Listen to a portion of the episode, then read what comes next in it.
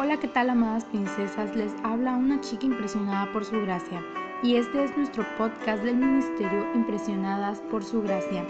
Estás escuchando 365 vidas. El día de hoy leemos sobre Caín. Te invito a que abras tu Biblia en Génesis 4:9. El Señor le preguntó a Caín, ¿dónde está tu hermano Abel? No lo sé, respondió. ¿Acaso soy yo el que debe cuidar de a mi hermano? La esperanza de Adán y de Eva de regresar al jardín del Edén ahora tenía la forma de un bebé, la sonrisa de una pequeña maravilla hecha ser humano.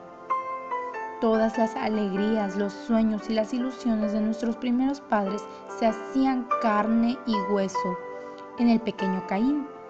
Si la promesa de Dios se cumplía, Eva tenía en sus brazos al pequeño Mesías, el Salvador.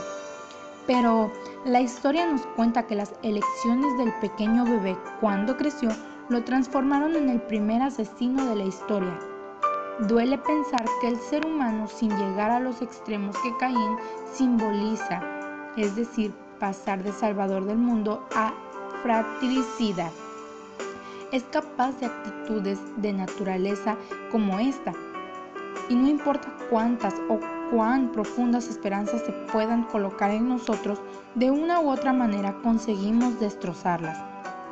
Esos pequeños detalles o grandes errores, como son estos mega o mini caínes, al decir a nuestros padres, hermanos, amigos, conocidos e incluso a personas que apenas nos conocen que no es buena idea que confíen en nosotros, el mensaje que transmitimos es que no es conveniente que centren muchas esperanzas en nosotros. Siempre hay alguien que espera algo bueno de tu parte. Por extraño que te parezca, a pesar de las barbaridades que podemos llegar a cometer en algunos momentos de nuestras vidas, gracias a Dios, Cristo sabe de nuestras deficiencias y de nuestra natural inclinación a destruir las esperanzas que depositan en nosotros. A pesar de eso, amada princesa, te quiero decir que Dios nos ama. No consigo explicar cómo, no puedo llegar a entender la razón. Lo único que puedo decir es que lo que hace, lo hace por amor.